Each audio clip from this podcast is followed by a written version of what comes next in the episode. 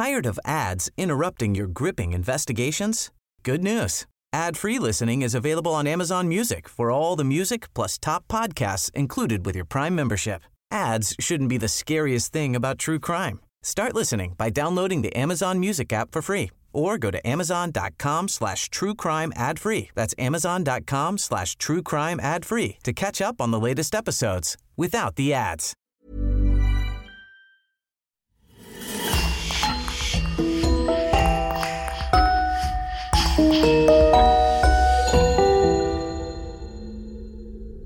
Bonjour et bienvenue à tous pour une nouvelle affaire criminelle.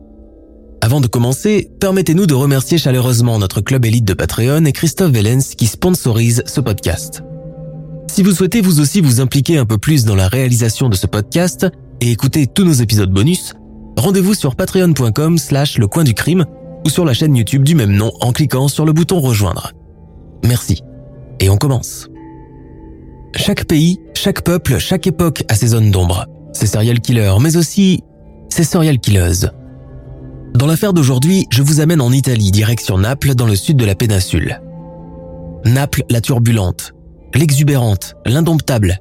Une ville à l'aube de la Deuxième Guerre mondiale où règne le chômage, les superstitions et où la Camorra, la fameuse mafia locale, plane comme une ombre menaçante. C'est dans cette conjoncture difficile qu'ont lieu les terribles crimes de Leonarda Cianciulli, ménagère napolitaine que rien ne prédisposait à tuer. Entre 1939 et 1940, elle commet l'impensable en invitant chez elle ses voisines pour prendre le café et tirer les cartes. Ce qu'elles deviennent par la suite défie tout raisonnement, toute forme d'humanité. Au-delà de la légende urbaine où elle a été reléguée, l'histoire de la savonnière de Correggio incarne toute une époque, une période sombre, tourmentée et dominée par la superstition et les croyances occultes, échappatoires d'une guerre qui menace de gronder à tout moment. Je vous propose de me suivre dans les ruelles obscures et enclavées du village de Correggio pour connaître l'histoire singulière et terrible de Leonarda Cianciulli.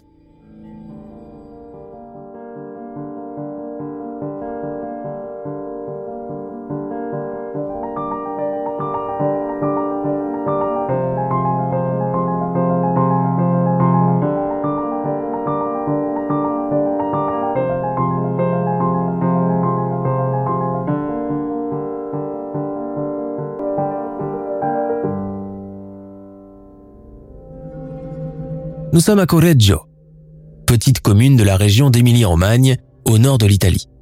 Physiquement, l'endroit n'a rien d'attrayant. Quelques maisons, un bar tabac, deux cafés, une épicerie et une église. Voilà en tout à quoi se résume le paysage.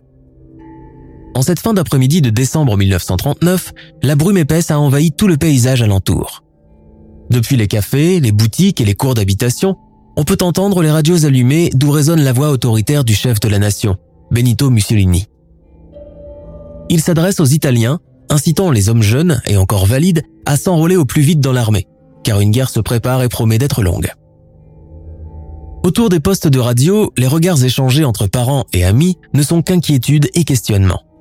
Que vont-ils devenir si le pays entre en guerre? Pendant ce temps, traversant la place principale du village, Faustina Setti, une femme de 63 ans, a bien d'autres préoccupations. Elle s'apprête à quitter Correggio pour une nouvelle vie. Hormis le fait qu'il ne s'y passe rien, ce village n'est que cancan et ragot. Il faut dire que Faustina Setti est le sujet de médisance favori de la population avec ses airs de dame de la haute. Vêtue d'un manteau dernier chic, à peine sortie de chez le coiffeur, Madame Setti traverse la rue principale étrangement déserte. Ardilia, sa jeune servante, lui emboîte le pas, ployant sous le poids de deux grosses valises. Dans le village, il se murmure partout que la veuve Setti a vendu tous ses biens et qu'elle a retiré tout ce qu'elle possède à la banque. Pour en faire quoi? Cela donne libre cours aux spéculations et les langues se délient. On raconte qu'à son vénérable âge, 63 ans c'est âgé pour l'époque, elle compte se marier avec un riche veuf milanais. D'autres affirment qu'elle compte plutôt aller s'installer chez sa famille à Venise. Toutefois, l'hypothèse du remariage reste celle qui délie le maximum de langues pourquoi n'y a-t-elle pas pensé directement après son veuvage, 15 ans auparavant Mis à part cette dernière rumeur qui fait beaucoup jaser, il se murmure tellement d'autres choses au sujet de Faustina Setti. Elle aurait hérité d'un magot considérable issu de la liquidation des terrains et autres biens immobiliers laissés par son défunt mari. Si ça se trouve, son nouveau fiancé ne cherche qu'à la pigeonner. Les temps sont tellement durs pour tous, même pour les chasseurs d'héritage. Dans la pharmacie qui fait l'angle de la rue principale, on prétend autre chose. Madame Setti va émigrer en Amérique, s'acheter un hôtel particulier, ouvrir une boutique de vêtements et apprendre à ses Américains l'élégance et le savoir-faire italien. Une chose est sûre cependant, Faustina ne compte plus retourner à Correggio. Avant de quitter les lieux, elle a fait une dernière fois le tour du propriétaire. Nostalgique, elle a touché les rampes d'escalier, s'est attardée devant un tableau, un bibelot, un meuble.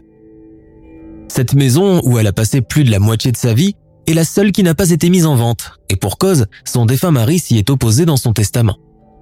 C'est la maison où il est né, où leur fils Federico est né avant qu'il ne soit emporté lui aussi, happé par un accident de la route.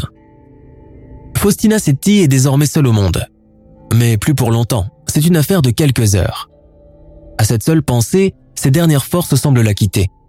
Maintenant que tout est réglé, ses valises bouclées, il lui reste à faire ses adieux à une dernière personne, une personne qui compte beaucoup pour elle. Celle-ci habite à quelques mètres de chez elle, au numéro 11 de Via Cordelio, une femme méridionale, brune, robuste, directe dans le geste et la parole, une napolitaine à la voix forte, sans chichi, entière et très attachante, Leonarda Cianciulli. Plantée sur son balcon, Leonarda a vu venir la veuve Setti de loin, accompagnée de sa servante et leur ont fait un signe de la main pour leur signifier de monter. Le portail en bois massif est toujours grand ouvert, habitude qu'elle a gardée de son Naples natal. L'amitié de Faustina Setti pour Leonarda Cianciulli remonte à huit ans plus tôt. Survivante du tremblement de terre d'Irpinia, Madame Cianciulli est venue trouver refuge dans la région avec sa famille. Voisine au cœur simple, aux origines modestes et campagnardes, fraîchement débarquée de ce sud tellement archaïque, Faustina a vite fait de l'adopter. Pourtant, à la base, tout les sépare. Le milieu social, éducatif, la région, le dialecte, le comportement, le caractère. Aussi incroyable que cela puisse paraître, c'est finalement ces différences-là qui ont fini par les rapprocher. Faustina, la femme du monde, et Leonarda, la femme du peuple. Il faut savoir qu'à cette époque en Italie, une forte méfiance couplée à beaucoup de racisme subsiste encore contre les gens immigrés du sud du pays. Si le nord de l'Italie est ouvertement fasciste, sa partie méridionale est restée quant à elle profondément ancrée dans une monarchie fantoche. Les paysans, majoritairement pauvres et analphabètes, sont poussés à émigrer pour chercher un toit et du travail. Sauf qu'à leur arrivée, ils sont dédaignés et méprisés par les Italiens du Nord qui, de leur côté, se targuent d'être considérablement riches, industrialisés et raffinés, et qui regardent de haut ses compatriotes aux traits arabisants. Réputés pour être sales, voleurs, menteurs, calomnieux, mafieux et je ne sais quoi encore. Vers 17h, Leonarda et Faustina se retrouvent dans le salon assises côte à côte, main dans la main. La veuve Setti, ses deux mâles placés à côté d'elle, observe le manège de Leonarda qui, tout en racontant des blagues, sort déjà la vaisselle fine de l'armoire. Elle veut toujours faire bonne impression devant son amie, lui montrer que même une paysanne comme elle sait recevoir les gens comme il faut. Leonarda jette un coup d'œil à son amie. Sa tenue est juste impeccable, sa mise en pli tellement parfaite mais ce vernis est un peu trop rouge pour des doigts aussi flétris que les siens. Et puis, ce rouge à lèvres, mon Dieu, même les prostituées de Villa Borghese n'oseraient pas en porter de pareil, sans compter qu'elle l'empeste le patchouli et la rose. Enfin, tout a été réglé, je pars ce soir, je quitte à jamais ce village rempli de jaloux et de cancaniers. Si vous les aviez vus m'observant de leurs fenêtres, dissimulés derrière leurs rideaux comme des voleurs pour aller ensuite commenter tous mes faits et gestes à la taverne et au cercle de couture, il vous jalouse, c'est la seule raison valable. Mais je ne veux absolument pas faire de jaloux. Et puis, parlons d'autre chose, voulez-vous? Dans sa dernière lettre, monsieur Léali m'a dit que je lui manquais. Vous imaginez que ce soir, nous allons nous rencontrer pour la toute première fois? Oh, j'ai honte de parler comme cela. On dirait une collégienne. Leonarda, depuis sa cuisine, entend tout le monologue. 50 000 lire que j'ai pu tirer de tout cela, et ce banquier qui pose des questions, et les notaires qui me soupçonnent de vouloir détourner je ne sais plus quoi. Ma chère Lenutia, vous ne pouvez pas savoir le soulagement que j'éprouve en ce moment. Et puis, ce matin, je suis allé sur la tombe de Federico. Leonarda entend son ami froisser son mouchoir pour se tamponner les yeux. Elle préfère rester dans sa cuisine et écouter jacasser. Elle a l'habitude des variations d'humeur de Faustina, sa tendance à changer de sujet à tout bout de champ. Dites Leonarda, vous avez déjà pris la locomotive sans être accompagnée? Je n'ai jamais pris la locomotive toute seule. Lenuccia, vous m'écoutez au moins? Oui, je vous entends, ma chère. Depuis ce matin, les domestiques ne parlent plus que du discours de Mussolini à la radio. Je ne préfère pas l'allumer, les mauvaises nouvelles me chagrinent. Et vous avez bien raison. Croyez-vous que nous allons suivre l'exemple de l'Allemagne et nous engager dans ce stupide conflit? J'ai tellement peur. Je pense que j'ai pris une sage décision. Ce sac ne doit absolument pas me quitter. Espérons qu'il n'y ait pas de voleurs dans l'express de nuit. L'argent perd de sa valeur en temps de guerre. Je devrais plutôt tout reconvertir en bijoux. Vous feriez quoi à ma place? J'achèterais une villa face au golfe du Vésuve et dirais bonjour à Naples tous les matins. Faustina s'est-il la gratifia d'un sourire entendu? Ses dents sont tachées de rouge à lèvres. Leonarda lui sert le café, des confiseries aux fruits confits et un verre de liqueur. Mais Faustina est beaucoup trop nerveuse pour manger quoi que ce soit. Elle bavarde encore pendant un moment, quand soudain, Leonarda lui demande de l'attendre là, le temps d'aller chercher quelque chose dans la cour. Restée seule dans le salon, Madame Setti avale son verre de liqueur d'une traite pour se donner un peu de courage. Elle n'a pas fermé l'œil de la nuit, et à présent, l'anxiété la taraude.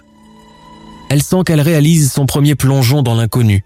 Elle, l'éternelle femme au foyer, femme d'eux, femme entretenue, devient à partir de ce soir seule maîtresse de son destin et de son avenir. Elle sourit. Peut-on prétendre de parler d'avenir à son âge? Encore une demi-heure et elle devra embrasser Leonarda pour lui dire au revoir et partir à la gare centrale. Elle a horreur des adieux.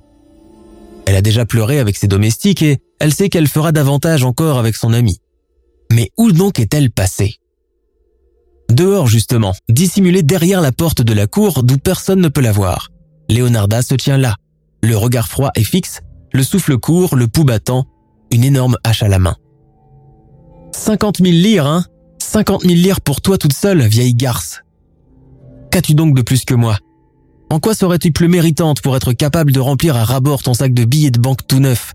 Grand Dieu, ce n'est pas juste. Pas juste du tout. À mesure qu'elle ressasse ses pensées, Leonarda sent la rage monter en elle. Dans sa main droite, la hache ne lui fait plus peur. Elle reprend ses esprits, dissimule l'arme derrière son dos, rentre à pas de loup dans la cuisine, traverse le hall et se retrouve en face de Faustina Setti souriante, les mains croisées sur son sac Fendi. Vous en avez mis du temps. Je déteste parler toute seule et vous le savez. Vous êtes drôlement silencieuse aujourd'hui. Mais qu'est-ce que... Mais Leonarda ne lui donne pas l'occasion de terminer. Elle sort la hache et lui assène plusieurs coups. Faustina se débat, crie, mais personne ne peut l'entendre la secourir. Elle est prise au piège. Elle s'accroche de ses mains ensanglantées au bras de sa tueuse qui, d'un coup de pied, l'envoie par terre. Mais elle ne s'arrête pas là. La voyant toujours respirer, elle s'empare d'un lourd bibelot et achève de lui fracasser le crâne. Cette fois-ci, c'est fini. Dans une mare de sang gît l'héritière de Correggio et tous ses rêves avec elle. Un lourd silence s'abat sur la maison. Leonarda sursaute au son de l'horloge qui sonne 19 heures. Dehors, il fait déjà nuit noire. C'est l'hiver. Leonarda traîne le corps jusqu'à la cave, ferme à double tour, cache la clé dans son corsage et remonte nettoyer la scène du crime. Elle s'empare du sac contenant 50 000 lires et cache les deux valises dans une remise. Quand son fils Giuseppe rentre vers le coup de 21 heures, il la trouve dans sa cuisine en train d'élaborer un épais ragoût de tomates à l'huile d'olive très odorant, de ceux qu'on ne peut manger qu'à Naples mère et fils s'installent et dînent en tête à tête, les yeux dans les yeux. Pour ce beau garçon, pour ce fils qu'elle vénère, Leonarda serait prête à vendre son âme au diable. Ils écoutent encore la radio avant d'aller se coucher. Le lendemain, Leonarda sort se procurer de la soude caustique qu'on utilise d'habitude pour fabriquer du savon artisanal, puis retourne chez elle et redescend à la cave. Dans la pénombre, elle s'empare du cadavre de Faustina Setti le démembre lentement en neuf pièces qu'elle jette dans un chaudron avec 7 kilos de soude et de l'eau. Doucement, elle touille le tout jusqu'à ce que les morceaux de chair se dissolvent à l'intérieur du chaudron. Avant de terminer sa sale besogne, elle récupère le sang dans un bac et brûle les vêtements de la victime dans la chaudière. Dans ma tête, je n'entendais plus rien, comme une coquille d'œuf vide. Le corps de Faustina, je l'ai disséqué comme un jambon. J'ai sectionné une jambe, puis une autre, puis la tête, puis les mains, ainsi de suite. C'est à partir de ce moment que commence vraiment l'histoire criminelle de la savonnière de Correggio. De sa vie antérieure à ces événements, que sait-on vraiment? Tendez l'oreille un moment. entendez-vous ces accords de mandoline venant d'une fenêtre? Vous voyez ce linge pendant des balcons? Vous entendez ces vociférations de marchands dans un dialecte coloré et égoyeur Nous sommes à Montella, dans la région de Naples, le 14 avril 1894. C'est ici que naît Leonarda Cianciulli, et sa vie commence déjà dans la difficulté et la honte. Pas de bonheur, pas de maman pleurant de joie pour l'accueillir dans ses bras, même la sage-femme jette à peine un regard sur elle. Durant tout le temps qu'a duré l'accouchement, Emilia la maman a tenu un crucifix dans sa main en récitant des prières, suppliant San Gennaro, le patron des accouchés, de lui venir en aide. Le climat chargé de la maison et les mines sombres des personnes présentes dans la pièce voisine complètent le tableau. La raison? La petite est issue d'un viol. Pour les bébés dans son cas, la démonstration de joie n'est pas de mise. Quelques mois auparavant, Mariano Cianciulli, l'agresseur d'Emilia Dinolfi, a enfin consenti à l'épouser lors d'un matrimonio riparatore, littéralement un mariage réparateur. Alors il s'est plié à une loi archaïque qui autorise le violeur à épouser sa victime pour laver son honneur. Mariano Cianciulli a accepté le compromis uniquement à cause des menaces de mort proférées par le père et les frères d'Emilia qui ont juré de lui faire sa peau si l'idée lui venait de refuser. À Montella, on ne parle que de cela. La bâtarde d'Emilia, l'enfant de la honte, celle dont le père a honteusement déshonoré la mère, celle qu'il faut impérativement cacher. Le bébé est baptisé Maria Leonarda Assunta Cianciulli. Et les choses commencent à se compliquer pour ses parents unis seulement par la haine et le ressentiment. Au bout d'un an de mariage, Mariano Cianciulli finit par quitter femme et enfant pour ne plus jamais réapparaître. Emilia Dinolfi se remarie deux ans plus tard avec un négociant en farine et s'installe avec lui dans une modeste masure non loin d'un moulin à Avellino. Elle donne naissance à trois autres enfants dont elle s'occupe à plein temps et dédaigne complètement sa fille aînée. À cause peut-être de son non-amour maternel, l'enfance de Leonarda se passe misérablement. Tôt déjà, elle développe une relation conflictuelle avec sa mère qui la maltraite, la frappe et l'insulte continuellement. Cela marque beaucoup la petite fille qui tente par deux fois de se suicider pour abréger son malheur. J'étais une enfant délicate et maladive. Je souffrais d'épilepsie mais personne ne faisait attention à moi ni ne songeait à m'emmener voir un spécialiste. Ma mère me haïssait car elle n'a pas voulu que je vienne au monde. J'étais une enfant malheureuse et je voulais mourir. J'ai tenté deux fois de mettre fin à mes jours. Les deux tentatives ont échoué parce qu'il y avait toujours quelqu'un pour m'en empêcher. Ils disent que c'est un péché, que j'irai directement en enfer. Je me suis ouvert les veines, j'ai même avalé une fois des fragments de verre cassé. Mais je crois que je suis destiné à vivre plus longtemps. Je suis sûr que ma mort aurait enchanté ma mère. Alors que Leonarda est âgée de seulement 14 ans, sa mère et son beau-père conspirent pour tenter de la marier avec un garçon de bonne famille. Mais l'adolescente s'obstine et refuse de l'épouser. Elle le juge trop vieux pour elle. Il a déjà 30 ans. A-t-elle seulement le droit de choisir? Pour qui se prend-elle? Furieuse, sa mère lui pose un ultimatum. Soit elle se marie avec l'homme qu'on lui a choisi, soit elle la met à la porte, mais l'adolescente s'obstine et fait de la résistance. Elle veut un mariage d'amour avec l'homme de son choix, et il s'appelle Raphaël Pansardi. C'est un modeste employé dans un bureau d'enregistrement dont elle est tombée follement amoureuse. Terrorisée mais bravant l'autorité maternelle, Leonarda fugue avec Raphaël à Irpinia, où il se marie en 1914, alors que débute la Première Guerre mondiale. On raconte qu'en apprenant la nouvelle, sa mère est devenue comme folle, l'a traité de tous les noms et leur a jeté une malédiction à elle et son fiancé. Leonarda, bien que débarrassée de cette mère qui l'a tant tourmentée durant son enfance, vit désormais dans la crainte que cela puisse s'exaucer. À la fin de la guerre, mari et femme déménagent à Loria où ils s'installent en 1918. L'Italie est au bord du chaos comme bien d'autres pays. Le couple Pansardi connaît alors beaucoup de difficultés pécuniaires et Leonarda effectue même un séjour en prison pour fraude.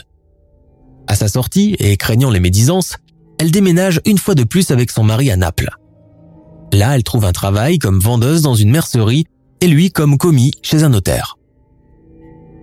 Leonarda subit une série de fausses couches successives et inexpliquées, 17 en tout, qui lui valent à chaque fois de longs séjours prolongés à l'hôpital. Seuls quatre enfants lui survivent. Trois garçons, Giuseppe, Biagio, Bernardo et une fille, Norma. Craignant de les perdre, Leonarda les couve et les aime excessivement et les considère comme des miraculés, sans doute hantés par le souvenir de ses nombreuses et précédentes grossesses interrompues. À côté de ce drame personnel, d'autres ennuis s'abattent encore, notamment le terrible tremblement de terre de 1930 qui réduit la moitié de la ville de Naples et fait 1425 morts. Lors de la catastrophe, Leonarda perd aussi son habitation et tous ses meubles. Elle est envoyée avec sa famille dans un camp de sinistrés implanté par la Croix-Rouge. Elle vit très mal la situation et a recours à la voyance pour conjurer le sort. À cette période, elle consulte un nombre considérable de voyantes et autres diseuses de bonne aventure. Elle se souvient que, lorsqu'elle était encore jeune fille, une tzigane lui avait prédit ⁇ Tu vas te marier, tu auras beaucoup d'enfants, mais tous mourront. Pas un seul ne te survivra. Dans ta main droite, je vois une grille, peut-être la cellule d'une prison. Dans ta main gauche, je vois l'asile d'aliénés. Cette prophétie l'a longtemps terrifiée. Superstitieuse, croyant certainement que la malédiction de sa mère est en train de la poursuivre là où elle met les pieds, Leonarda commence à s'intéresser de plus en plus à la magie noire, au rituel. L'idée recueille sur le spiritisme et l'astrologie et commence elle-même à tirer les cartes pour arrondir les fins de mois difficiles. Bénéficiant de l'indemnisation de l'État accordée aux sinistrés du séisme, le couple Pansardi et ses enfants décident de quitter Naples pour migrer vers le nord du pays, plus précisément à Reggio Emilia, à la recherche d'un travail et d'un toit. Ils louent d'abord une petite maison à Correggio où Leonarda et son mari entament un petit business d'objets et de vêtements de seconde main. Leurs enfants obéissants et bien élevés fréquentent l'école. L'aîné Giuseppe est inscrit à l'université de Milan et songe à devenir instituteur, tandis que Biagio et Bernardo fréquentent le gymnase et la petite Norma va au jardin d'enfants. Leur mère tient à ce qu'ils aient de bons métiers plus tard. Les affaires commencent à prospérer doucement mais sûrement grâce au bon sens commercial de Leonarda qui s'y connaît en négoce. C'est une grande femme brune, robuste, avenante, chaleureuse, toujours vêtue de son tablier blanc et parlant avec tout le monde. Dans la petite commune de Correggio, la présence de cette napolitaine au dialecte coloré et grivois enchante les habitants. Pour ses voisins du Nord habitués à la polenta et aux plats de viande, Leonarda introduit aussi la cuisine de son terroir et leur fait goûter volontiers ragoût de tomates à l'huile d'olive, pâtes fraîches, olives noires marinées et mozzarella de lait de bufflone. Avec son mari Raphaël, elles parviennent à mettre assez d'argent de côté pour acheter une jolie petite maison située via Cordelio au numéro 11, avec une cour et deux balcons, quatre pièces et un sous-sol qui peut aussi servir pour faire sécher les saucissons et le jambon quand la saison d'abattage arrivera. Leonarda a pour voisine une certaine Madame Faustina Setti, veuve d'un rentier et mère d'un fils unique, Federico. Faustina est issue de la bourgeoisie provinciale, mais vit la moitié de l'année à Turin, où elle a acquis un certain goût pour les belles choses. D'ailleurs, tous ses vêtements et ses accessoires viennent de la métropole, et pas question pour elle de faire du shopping à Correggio. Détestée par ses voisins qui la trouvent trop dédaigneuse et imbue de sa personne, Faustina Setti ne trouve un peu de réconfort qu'auprès de cette femme du peuple aux manières franches et d'une simplicité touchante. Elle se retrouve souvent d'ailleurs pour boire le thé, le café et renouvelle la chose si souvent qu'elles deviennent finalement de très bonnes amies, avec tout ce que ce mot comporte de sens. Petit à petit, confidences et petits secrets familiaux sont échangés. Leonarda Cianciulli pleure en évoquant ses bébés perdus. Et Faustina Setti soupire en parlant de son veuvage et sa solitude qui lui pèse terriblement. Dans la foulée, elle dévoile son projet de se remarier et se dit prête à tout laisser derrière elle pour commencer une nouvelle vie, idéalement en ville, à Bologne ou Milan, mais certainement pas à la campagne qui l'ennuie à mourir et dont elle ne peut plus supporter les ragots. Leonarda lui promet de l'aider à chercher un prétendant et lui propose même de lui tirer le tarot. Je vois un homme riche. Je vois une ville immense avec plein de vitrines et de lumière. Oh mais c'est Milan. Là, derrière cette épée brouillard, vous la voyez là? Faustina Setti ne voit absolument rien, mais y croit tout de même, convaincue des prétendus dons de voyance de Leonarda. Et puis, arrive l'année 1939 et son lot d'événements tragiques. Raphaël Spansardi, atteint de tuberculose, est envoyé par sa femme à Naples pour bénéficier d'un climat méditerranéen plus clément pour sa convalescence. Leonarda s'inquiète pour lui. Elle l'aime toujours. Ils ont traversé tellement de choses ensemble, tellement d'obstacles, perdu tellement d'enfants leur maison dans le tremblement de terre, leurs proches. Elle lui écrit quotidiennement pour prendre de ses nouvelles. Heureusement que du côté de ses enfants, tout se passe bien. Son fils aîné, Giuseppe, est devenu instituteur et travaille dans une école communale à Bologne. ses deux autres garçons ont intégré l'université et sa fille, maintenant adolescente, va au lycée catholique pour jeunes filles. On peut dire que Leonarda est une maman comblée, fière de les voir tous instruits, elle qui n'a jamais pu pousser ses études plus loin que le primaire. Giuseppe surtout, et sa raison de vivre. C'est son aîné, son fils préféré, son fligliolo. Sa première paie d'instituteur, il le lui a donné intégralement. Leonarda a pleuré ce jour-là. Peut-on rêver d'avoir un fils aussi bon, aussi attentionné Et voilà que le terrible Mussolini scande tous les jours à la radio que l'Italie et les Alliés devront bientôt entrer en guerre. Hommes et femmes de l'Italie, nous avons besoin de vous. La pire crainte de Leonarda se confirme. Giuseppe est enrôlé dans l'armée pour aller combattre au front. Elle en est bouleversée, complètement déstabilisée. Elle consulte ses cartes mais ne voit rien. J'ai perdu 17 enfants avant de les prendre dans mes bras. Je ne supporterai d'en perdre un autre. Je n'en ai pas la force. Je mourrai si cela se produit, pleure-t-elle. Aussi étonnamment que cela puisse paraître, c'est à partir de ce moment décisif que l'idée des sacrifices humains commence à lui venir à l'esprit.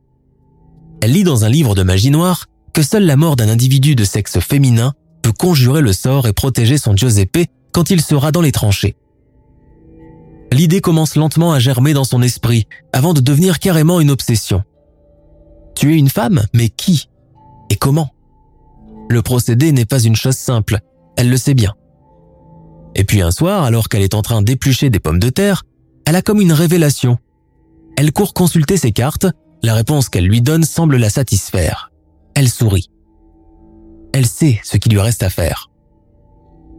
Ce monsieur de Paula vous écrit-il toujours? Oui, et figurez-vous, ma chère Lenuccia, qu'il veut qu'on s'installe à Milan. Magnifique. Vous voyez que j'avais raison. C'est grâce à vous que j'ai pu faire tout cela. Oh, ne me remerciez pas, nous sommes amis, et entre amis, il faut bien se rendre service. Faustina Setti est ravie. Grâce à Leonarda, elle a pu rencontrer un monsieur bien comme il faut qui consent à l'épouser dans les plus brefs délais.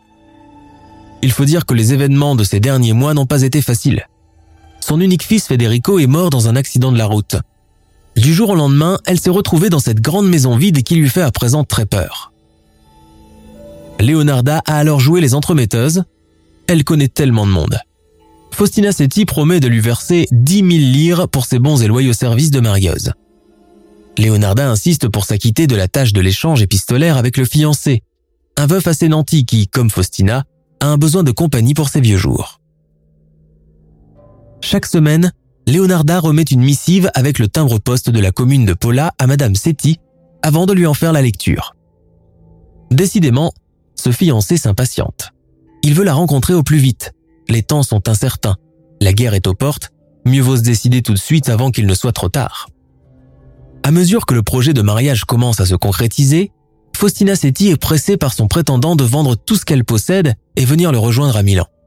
Ce qu'elle fait, Devant son banquier interloqué qui lui remet l'intégralité des recettes de son compte et de son coffre-fort, Madame Setti raconte qu'elle doit déménager à l'étranger dans les plus brefs délais pour des raisons familiales. Vous vous doutez bien de ce qui est en train de se tramer.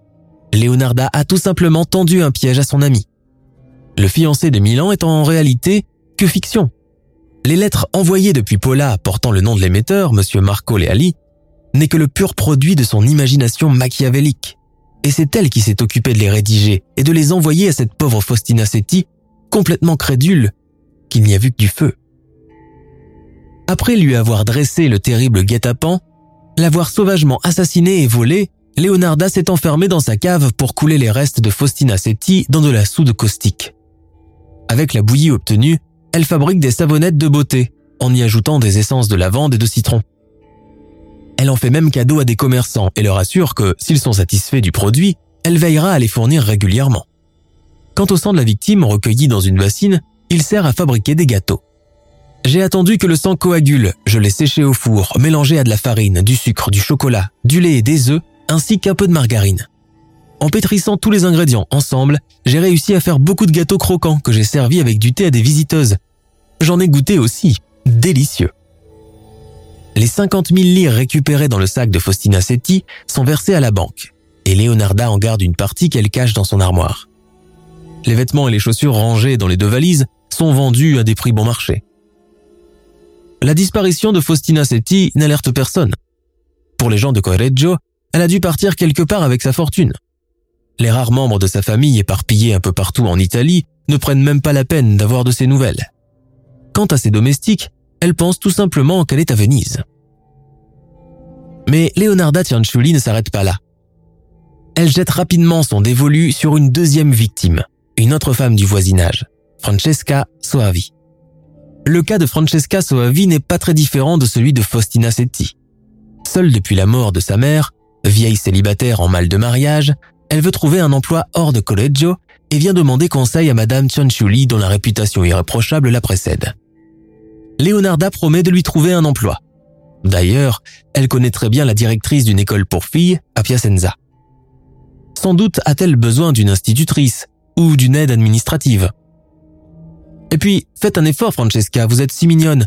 Ce n'est pas en portant continuellement le deuil de votre mère que vous allez vous dégoter un fiancé. Leonarda établit encore un échange épistolaire entre la directrice de l'école et Francesca Soavi, et insiste beaucoup sur un point. Elle ne doit en aucun cas parler de ses projets à quelqu'un. La pauvre mademoiselle Soavi acquiesce. En échange de ce service d'intermédiaire, Leonarda perçoit d'elle 3000 lire. Nous sommes le 5 septembre 1940. Francesca Soavi, portant sa petite valise, vient faire ses adieux à Leonarda, qui lui a si gentiment rendu service. Elle l'invite à rentrer, lui offre des petits gâteaux, du café et du vin préalablement mélangés à de l'arsenic. Alors que la pauvre fille est prise de terribles coliques, Leonarda, armée d'un couteau de boucher, la poignarde de plusieurs coups avant de traîner son corps sans vie jusqu'à la cave. Dans sa valise, elle récupère encore des affaires et la somme de 8000 lire, soit toute l'épargne de Francesca. La troisième victime de Leonarda Cianciulli est un peu différente des précédentes. Virginia Cacioppo est une ancienne cantatrice d'opéra en mal de succès. Âgée d'une cinquantaine d'années, divorcée et sans enfant, c'est une beauté surannée contrainte de vivre dans l'ombre de sa gloire passée. La longue période de vache maigre qu'elle traverse depuis déjà un bon bout de temps s'est accentuée davantage en ces temps de guerre. Plus personne ne songe à se divertir. D'ailleurs, les théâtres sont vides. Les hommes sont au front, les femmes sont chez elles ou travaillent dans les usines d'armement. Pour cette ancienne soprano qui prétend avoir déjà chanté la Scala de Milan, c'est le coup de grâce. Que va-t-elle devenir à présent? Alors qu'elle est de passage à Correggio chez des parents, on lui conseille une certaine Madame Cianciulli qui a des relations partout et connaît beaucoup de monde. Elle a même des dons pour la cartomancie, ce qui peut toujours servir. Peut-être qu'elle peut lui trouver quelque chose moyennant une petite rétribution. Oh, elle ne demande pas beaucoup. Madame Cianciulli est une femme qui aime faire du bien elle a connu des temps durs, elle aussi, et est bien placée pour connaître les difficultés que traverse une femme seule et sans ressources. Sans hésiter un instant, l'ancienne chanteuse d'opéra va toquer à sa porte. Leonarda lui parle d'un impresario vivant à Florence qui pourrait l'aider à faire redémarrer sa carrière malgré les difficultés actuelles. Elle accepte d'établir la communication entre eux et si tout marche bien, Virginia pourra partir le rejoindre dans quelques semaines. L'ex-cantatrice est plus que satisfaite de la proposition. C'est inespéré, une chance à saisir, peut-être sa dernière. Leonarda lui conseille cependant de ne parler de ses projets à personne, surtout pas à ses parents de Correggio qui risqueraient d'entraver ses plans. Marché conclu. Le 30 septembre 1940, Virginia Cacioppo se rend chez Leonarda Cianciulli pour la rétribuer pour le service rendu. Tout ce qu'elle possède, tout ce qui lui reste, 500 lire en bon du trésor, ainsi qu'une chaîne et une gourmette en or. Virginia Cacioppo ne prendra jamais ce train pour Florence. Elle est droguée, tuée à coups de hache et dépecée par Leonarda. Ses restes servent aussi à fabriquer du savon. Elle a fini dans le chaudron, comme les deux autres. Elle avait la chair grasse et blanche comme celle d'un nouveau-né. Quand j'ai tout dissous dans de la soude, j'ai fait bouillir lentement et j'ai ajouté un flacon d'eau de Cologne. Ça a donné des savonnettes crémeuses et parfumées. J'en ai offert à des voisines et à l'épicière. J'ai réservé le sang pour confectionner des biscuits, les meilleurs de tous. Cette femme était vraiment charmante. Rapidement pourtant, la disparition de Virginia Cacioppo met la puce à l'oreille de son entourage vivant à Correggio. Sa belle-sœur assure même l'avoir vue entrer chez Leonarda Cianciulli le jour de la disparition. Les autorités de Reggio Emilia sont immédiatement informées et une enquête est ouverte. Une semaine plus tard, un caissier de la banque de la commune voisine de San Giorgio informe la police qu'il a reçu un bon du trésor d'une valeur de 5000 lire d'un certain monsieur Abelardo Spinarelli. Le bon est bien celui de Virginia Cacioppo. Pour sa défense, ce Spinarelli déclare avoir empoché le bon d'une ancienne cliente de sa boutique, une certaine Madame Chanchuli, afin de régler une dette. Pour les policiers, les choses commencent à se clarifier. L'enquête se poursuit rapidement. Le domicile de Chanchuli est perquisitionné. Cette dernière, sans faire durer plus longtemps le suspense, avoue les trois homicides. Mais les policiers ne la croient pas. C'est une femme âgée, atteinte d'arthrose. Elle serait tout bonnement incapable de commettre toute seule un tel carnage sans l'intervention d'un complice. On soupçonne un certain temps ses autres fils, Biagio et Bernardo. Mais leur mère les défend bec et ongle, et pour appuyer ses dires, elle refait même aux policiers la reconstitution de la scène de crime. C'est le plongeon dans l'horreur. Dans la cave, Leonarda leur montre le chaudron à savon et dans une remise, elle sort la valise appartenant à Francesca Soavi. Toutes les autres affaires ont été vendues. Elle est arrêtée le jour même et conduite en réclusion provisoire dans l'attente de son procès. Cette période dure six ans. En temps de guerre, les affaires de crime et autres jugements sont ajournés. Le procès de la savonnière cannibale de Correggio débute en novembre 1946, soit un an après la fin de la Deuxième Guerre mondiale. Avec des techniques de pointe pour cette époque, qui ne connaît pas encore de police scientifique, le cadavre d'un vagabond est confié à une morgue pour y subir le même procédé de saponification que les victimes de Chanchuli. Il s'avère que toute l'opération ne dure qu'une douzaine de minutes, suffisant pour qu'un corps humain ne fonde complètement sous l'effet chimique de la soude caustique et de la chaleur. Pour sa défense, Leonarda Cianciulli dit « Je suis une citoyenne exemplaire. J'ai versé de l'argent à l'hôpital des soldats de San Giorgio. J'ai offert des casseroles aux usines d'armement qui étaient à court de métal en ces derniers jours de guerre. Je n'ai voulu que protéger mes enfants des aléas de la vie, moi qui ai tellement souffert. Durant toute la durée de son procès, elle montre une attitude sereine, tripotant son chapelet, même si ses yeux brillent d'une étrange lueur sombre, presque diabolique. Quand d'une voix calme, elle se met à relater le déroulement des assassinats, beaucoup de personnes présentes quittent la salle et certaines femmes sont prises de malaise. À Naples, la vie de la sorcière de Correggio a regagné la place de légende urbaine. Certains en ont tiré des chansons, d'autres des pièces de théâtre. Le réalisateur Marco Bolognini produit en 1977 le film Grand Bolito, qui retrace le parcours criminel de Leonarda Cianciulli dans une version plus romancée. Le réalisateur français Guillaume Kozakiwes sort à son tour Leonarda en 2007, film documentaire qui reprend le concept du film de 1977. L'histoire singulière et terrifiante de Leonarda Cianciulli est restée longtemps dans la mémoire collective italienne. Tantôt représentée comme coupable, tantôt en victime, elle symbolise cette période noire d'une Italie fasciste et patriarcale où la femme n'a qu'un rôle de second plan, celui de procréer et d'obéir aux lois dictées par les hommes. Pourquoi a-t-elle tué? Est-ce sa cupidité qui a effacé toute trace d'humanité en elle, ou plutôt sa superstition et son bagage culturel qui en ont fait cette criminelle cannibale et sans scrupules? Au terme de son procès, Leonarda Cianciulli est reconnue coupable d'homicide volontaire avec préméditation, de recel, d'usage de faux et de crimes immoral, en l'occurrence d'anthropophagie. Elle est condamnée à 30 ans de réclusion criminelle, dont 3 ans dans un asile d'aliénés, où elle décède le 15 octobre 1970. La condamnation rejoint ainsi la prédiction de la tzigane. Dans ta main droite, je vois une grille, peut-être la cellule d'une prison. Dans ta main gauche, je vois l'asile d'aliénés.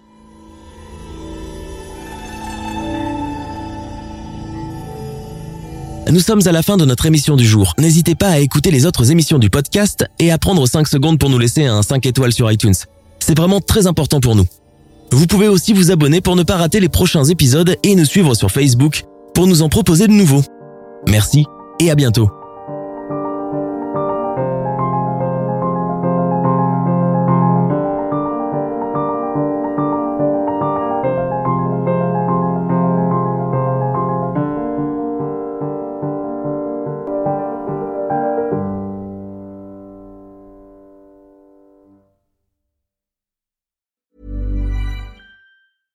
Hey, it's Paige DeSorbo from Giggly Squad. High quality fashion without the price tag. Say hello to Quince. I'm snagging high-end essentials like cozy cashmere sweaters, sleek leather jackets, fine jewelry, and so much more. With Quince being 50 to 80% less than similar brands. And they partner with factories that prioritize safe, ethical, and responsible manufacturing. I love that. Luxury quality within reach. Go to quince.com slash style to get free shipping and 365 day returns on your next order. Quince.com slash style. Tired of ads interrupting your gripping investigations? Good news. Ad-free listening is available on Amazon Music for all the music plus top podcasts included with your Prime membership. Ads shouldn't be the scariest thing about true crime. Start listening by downloading the Amazon Music app for free or go to amazon.com slash true crime ad free. That's amazon.com slash true crime ad free to catch up on the latest episodes without the ads.